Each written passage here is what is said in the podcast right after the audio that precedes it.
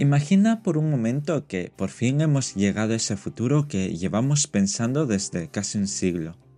El futuro que Asimov reguló de cierta manera para la convivencia entre inteligencia artificial y humanidad.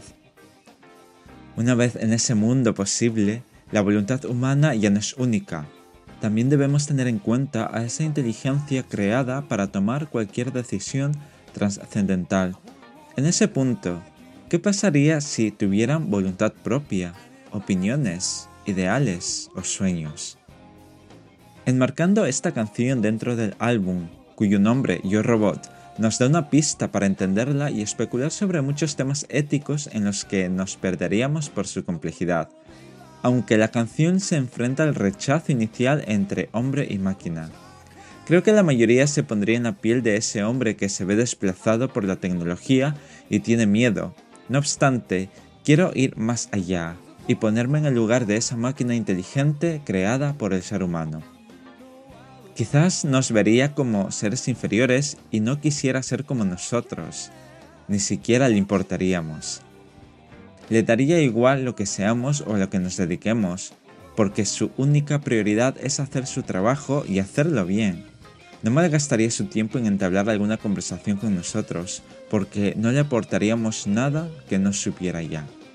Seguro no querría cambiar su existencia lógica por nuestras vicisitudes emocionales, las cuales nos llevan a los extremos de la bondad y la maldad, a crear y destruir, a aprender y manipular, a valorar y humillar.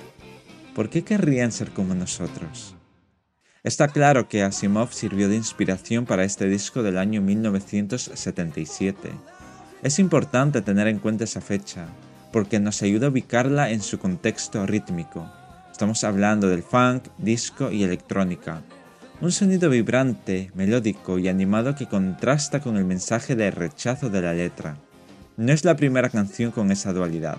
Sin embargo, su letra me ha hecho pensar en esta posibilidad que se puede dar en un futuro, uno de los muchos que tenga que llegar.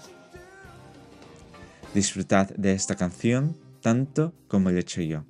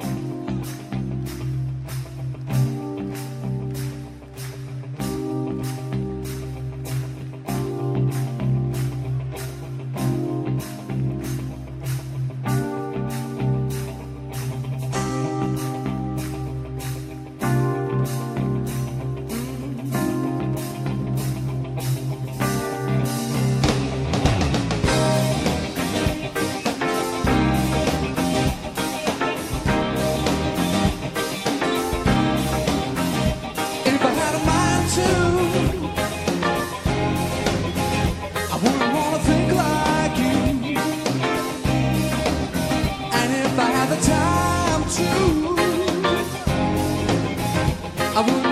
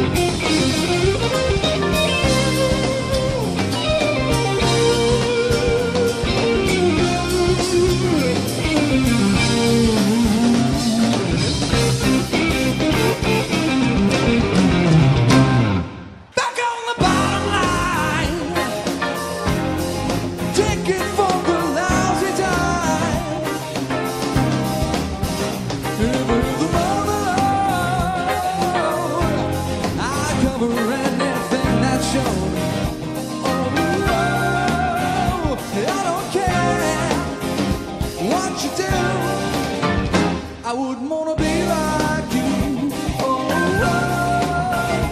I don't care what you do.